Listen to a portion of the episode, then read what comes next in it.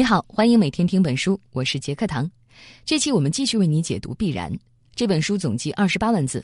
为了让你更好的学习了解，得到每天听本书栏目特别制作了这个 Pro 版，也就是专业加长版，将按照章节分十一期详细为你解读，让你完整了解这本书的内容。今天是第二期，讲的是原书第一章的内容。我将用大约二十分钟的时间为你解读书中精髓。这个时代第一个正在发生的趋势——形成。上一期我们说到《必然》这本书的整体情况和如何看待凯文·凯利预言的十二个趋势。那么这一期我们就来讲讲这个时代第一个正在发生的趋势，也就是未来科技的出现方式形成。我们来看第一个观点：科技的出现方式是渐变的。先来看看一般事物的出现方式是什么样的，大概有三种。有些是陡然出现的，比如经济危机陡然出现，房价陡然上涨了；有些事物是从小变大，慢慢成长的。比如老牛是小牛变的，老草是嫩草变的，大妈是班花变的，等等哈。还有一些呢是中途突变的，所谓眼睛一眨，老母鸡变鸭，就像变魔术一样。但是凯文·凯利说的未来科技的出现方式跟这些都不同，那是什么样的呢？科技的出现方式是渐变的，也就是我们说的 “becoming” 形成这个词。这个变化方式还有两个特点：第一，它也是一点一点演变的，但这个东西变了之后。可能连亲妈都认不出来。第二，这个变化的过程绵长而持续，让你感觉不到。可以说，这是人类经验中从来没有过的一种新事物出现的方式。为了解释这个变化过程，凯文·凯利还生生造出来一个词儿，叫做“进托邦”。进程的进，进步的进啊，这个词就是用来形容科技的这个渐进式的变化状态的。为了解释进托邦，我们先来看看对未来的另外两种想象。乌托邦和反乌托邦，什么是乌托邦？你可以简单的把它理解为理想社会，但这个理想社会是完美的吗？并不是。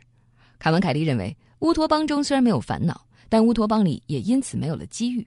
每一种乌托邦的构想都有着严重的瑕疵，那就是自我崩溃，所以乌托邦永远都不会奏效。那反乌托邦又是什么呢？你还可以把它简单理解为极端的糟糕的社会，比如机器统治人类、核大战后人类毁灭之类的。但是反乌托邦也有严重的瑕疵，那就是不可持续，消灭文明尤其困难，因为灾难越巨大，由灾难引发的混乱也就越大。另一方面，对抗灾难的系统就会很快的组织起来，那么反乌托邦也就会很快消失。举个例子，如果遍地都是小强盗，那就会出现一个有组织、有武装的大强盗，把这些小喽啰全都给灭了。再后来呢，这个大强盗就会变成腐败政府，收入最大化，所以贪婪可以解决无政府的问题。好，解释完了乌托邦和反乌托邦，你可能会发现，它俩其实都不是我们人类社会的归宿，因为它们都是不可持续的。那我们的归宿是什么呢？凯文·凯利认为是进托邦。更准确的说，人类现在已经进入进托邦，我们正处在科技发展的进托邦，形成这种进程的产物，我们当下就能看得到，我们可以拥抱、触摸眼下这些将会成为未来的变化。这就是我们讲的第一个观点。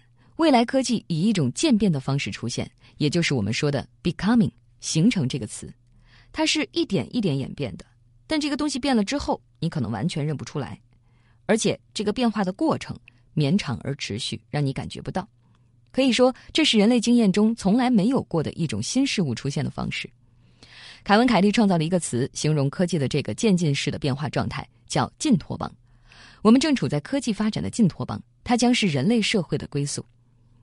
好，下面我们来看第二个观点：不断升级将会是一种常态。所有的新科技都是需要维护的，比如维护一个网站或者一套软件的运转，就跟保持一艘游艇在水面上前进是一样的。全新的电脑慢慢会卡，芯片会老化，程序会出故障，刚刚发布的软件也会立刻出现损耗。这也像自然规律一样，不受人的控制。可以说，我们的工具越复杂，就越需要我们的照料。科技产品也是一样。即便你不太想升级，但你必须这么做，因为所有的东西都在升级，就像军备竞赛一样，升级已经成为事物本身的存在方式。比如你手机里的 APP，它每周都会提醒你升级，这个不是为了优化，而只是为了维持它的正常存在而已。因为所有程序存在的周期都在缩短，一个手机 APP 的平均寿命就只有三十天不到。可能你会说，毕竟眼前的东西还能用，我为什么一定要升级呢？之前凯文·凯利也是这么做的，不到最后一秒绝不换新的。但是后来凯文·凯利发现，更大的麻烦在后边呢。因为科技产品正在变得越来越复杂，也对外围设备的依赖更强。你的所有科技产品就像一个生态系统，如果你推迟一个一个的小更新，这些积累起来的变化，总有一天会变成了一个巨大的连环更新，那会严重影响你的工作生活。所以现在，凯文·凯利把科技产品的日常升级变成了一种卫生措施，定期升级，让自己的科技产品保持健康。在进托邦里，事物每天都在进步，但科技的这种微小的进步既不引人注目，也不鼓舞人心，还极易被我们忽略。因为进托邦在生产新利益的同时，也在制造几乎同样多的新麻烦。昨天的成功可能带来今天的新问题，而对今天问题的技术解决方案又会给明天埋下隐患。那进托邦是如何进化的呢？可以说，随着时间的流逝，在这种问题和解决方案同时进行的循环扩张背后，真正的利益也在逐渐积累起来。我们每一年的创造，就是比每一年的破坏多出那么一点点儿，就是那么一丁点儿的积极的变化。积累数十年才能进入我们所谓的文明中，它带给人类的利益是无穷的。这就是我们说的第二个观点：未来的科技生命将会是一系列无尽的升级，机器会随时更新自己、改进功能，而迭代的速度也在加速，不断升级将会是一种常态。我们再来看看第三个观点：人人都将是菜鸟。在这个形成的时代里，无论你使用一样工具的时间有多长，无尽的升级都会把你变成一个菜鸟。也就是说，你会变成一个笨手笨脚的新用户，你也不用沮丧，这与你的年龄与你的经验都没有关系。在未来，我们每个人都会一次又一次的全力避免成为掉队的菜鸟，永无休止，无一例外。为什么会这样？首先，在未来三十年中，大部分可以主导生活的重要科技产品还没有被发明出来，所以面对未来可能出现的科技，你自然会成为一个菜鸟。其次，新科技本身需要不停的升级。你的更新速度总也赶不上科技迭代的速度，在确保新科技被淘汰前，你需要掌握所有技能，你不会有任何多余的时间可浪费。所以，永远是菜鸟将是所有人的新设定。凯文·凯利认为，技术元素之所以不断升级、保持持续的变化，就是为了让我们魂不守舍。如果现在宣布没收你的手机，大概大部分人会觉得活不过一天吧。但是，试想在十年前的人，对于我们现在的状态一定是无法理解的。他们对网络也一点想法都没有。现在网速一变慢，可能你的脾气就见长，并且你会想要随时随地都能跟朋友、家人联系。这些都是十年前的人们没有过的需求。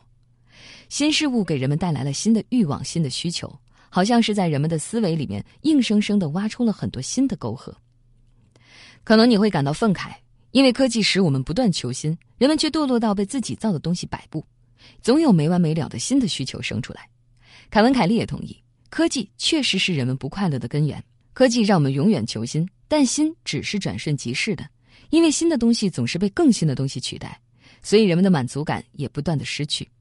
但也正是科技，让我们不同于我们动物的祖先，因为我们不仅满足于生存，还要疯狂的去创造前所未有的新欲望。正是这种不满足，触发了人类的创造力，推动我们的成长。从另一个角度来讲，这种在心中制造等待填补的缺憾，恰恰是人类拓展自己的根本动力，人类的边界也随之拓展。就像之前我们讲的，乌托邦里没有问题，但没有这种等待填补的痛苦，世界就会停滞不前。好，这就是我们说的第三个观点：永远是菜鸟将是所有人的新设定。在进托邦里，无论你使用一样工具的时间有多长，无尽的升级都会把你变成一个菜鸟，这与你的年龄与你的经验都没有关系。正是由于科技的一代代升级更新，制造出人类等待填补的欲望，推动了人类的发展。下面我们来看第四个观点：变化正在欺骗你。在形成的世界里，事物今天比昨天更好，虽然变好的程度可能只是那么一点点。因为变化是一个持续渐变的过程，所以你根本就意识不到，它是一种渐进式的改进，也是一种温柔的进步。往往在不断变化的动作当中，人们就不会再去注意这些动作。所以，变化成为了一种可以自我掩盖的动作。只有当我们回顾过去的时候，才会发现。同时，这种变化的方式本身就在变化，因为我们倾向于从旧事物的框架中来观察新事物。我们对未来的展望也会曲解新的事物，好让它适应我们已知的事物。所以，我们总是会被变化欺骗。比如，最早的电影就假装成戏剧的样子。最早的电视就假装成电影的样子，最早的视频网站就假装成电视台搬到了互联网上的样子。你再看互联网最早时候的样子，只有文字，很难使用，没有图形画面，你要输入代码才能使用它。谁会把时间浪费在这么无聊的东西上呢？一九九四年，《连线》杂志的一名记者注册了 McDonald's 点 com 的域名，送给麦当劳，但麦当劳居然没有接受。那时候，互联网完全被人们忽略掉了，还有很多人否定互联网，把它边缘化。如今，网页的总数已经超过了六十万亿还多，平均到每个人有接近一万个页面，而这些网页全都是在过去不到八千天里创造出来的。在互联网诞生的黎明阶段，这里还是一片广袤的处女地，不管你选择做什么，都能轻而易举地成为第一。比如做一个搜索引擎，当开网店的第一人，播放业余爱好者拍的视频。那时候消费者的期望不多，行业的壁垒又极低。等互联网长大了，多年后回头一看，你可能一拍大腿，发现上当了。原来他就是他自己，他小时候的样子是骗你的，让你以为你认得他，但其实你看不到他未来形成的模样。这就是我们说的第四个观点：变化正在欺骗你。在进陀榜里，变化是一个持续渐变的过程，所以你根本就意识不到。因为我们倾向于从旧事物的框架中来观察新事物，所以我们总是会被变化欺骗。你看不到它未来形成的模样。现在看来，前几波的开拓者好像已经把互联网的每一个角落都开发的一干二净。我们是不是已经没有机会了呢？并不用灰心。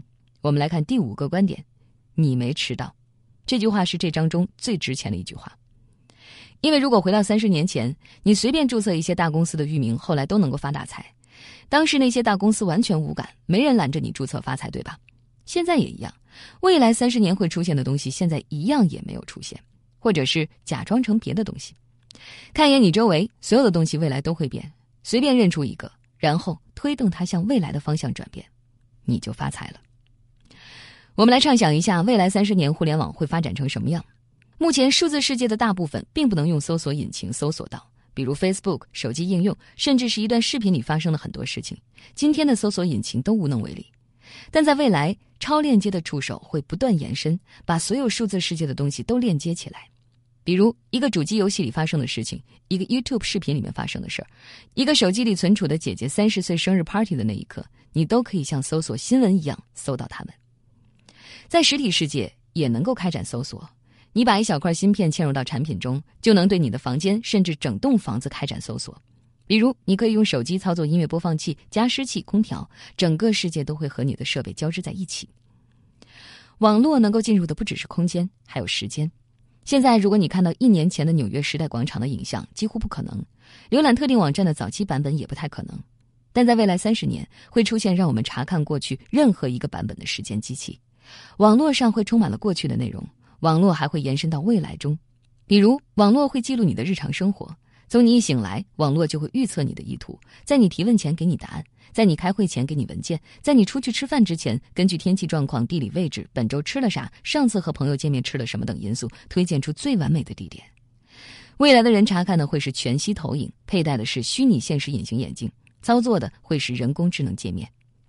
到二零五零年，网络就像一个背景音。一个低水平的持续存在，所以仅就今天的互联网而言，还什么都没有发生呢。互联网只是开端的开端。如果我们能够乘坐时光机前往三十年以后，再从那时的视角来回顾现在，我们就会意识到，在二零五零年，大部分伟大产品都还没有被发明出来呢。就像回到一九八四年注册那些网络域名一样，在二零五零年的人会说：“你能想象在二零一七年当一个发明家会是多棒吗？”那是一家广袤的处女地，你随便找个什么东西都可以加上人工智能，上传到云里面去。那时的设备不像现在，传感器成千上百，很少有超过一两个的。那时的期望不多，壁垒很低，成为第一轻而易举。所以，如果你能像未来的人一样意识到现在的可能性，那么你也能掌握绝好机会。凯文·凯利说：“最酷的东西还没有发明出来呢。此时此刻是人类历史上绝无仅有的最佳开始时机。”从来没有哪一天比今天更适合发明创造，也从来没有哪个时代比当前更加开放、更低的壁垒和更多的回报，因为我们都正处在形成的时代。好，这就是我们说的第五个观点：在形成的时代，你没迟到。仅就今天的互联网而言，互联网只是开端的开端。如果你能像未来的人一样意识到现在的可能性，那么你也能掌握绝好机会。好。今天我们讲了《必然》这本书的第一章，也就是这个时代第一个正在发生的趋势，那就是形成。我们再来回顾一下：第一个观点，未来科技以一种渐变的方式出现，也就是我们说的 “becoming” 形成这个词，它是一点一点演变的。但这个东西变了之后，你可能完全认不出它来，而且这个变化的过程绵长而持续，让你感觉不到。可以说，这是人类经验中从来没有过的一种新事物出现的方式。凯文·凯利创造了一个词，形容科技的这个渐进式的变化状态，叫“进托邦”。我们正处在科技发展的进托邦，它将是人类社会的归宿。第二个观点，未来的科技生命将会是一系列无尽的升级，机器会随时更新自己、改进功能，而迭代的速度也在加速，不断升级将会是一个常态。第三个观点，永远是菜鸟将是所有人的新设定。在进托邦里，无论你使用一样工具的时间有多长，无尽的升级都会把你变成一个菜鸟。至于你的年龄与你的经验都没有关系。正是由于科技的一代代升级更新，制造出人类等待填补的欲望。推动了人类的发展。第四个观点，变化正在欺骗你。在进托邦里，变化是一个持续渐变的过程，所以你根本就意识不到。因为我们倾向于从旧事物的框架中来观察新事物，所以我们总是会被变化欺骗。你看不到它未来形成的模样。第五个观点，在形成的时代，你没迟到。仅就今天的互联网而言，互联网只是开端的开端。此时此刻是人类历史上绝无仅有的最佳开始时机。从来没有哪一天比今天更适合发明创造，也从来没有哪个时代比当前更加开放、更低的壁垒和更多的回报。如果你能像未来的人一样意识到现在的可能性，那么你也能掌握绝好机会。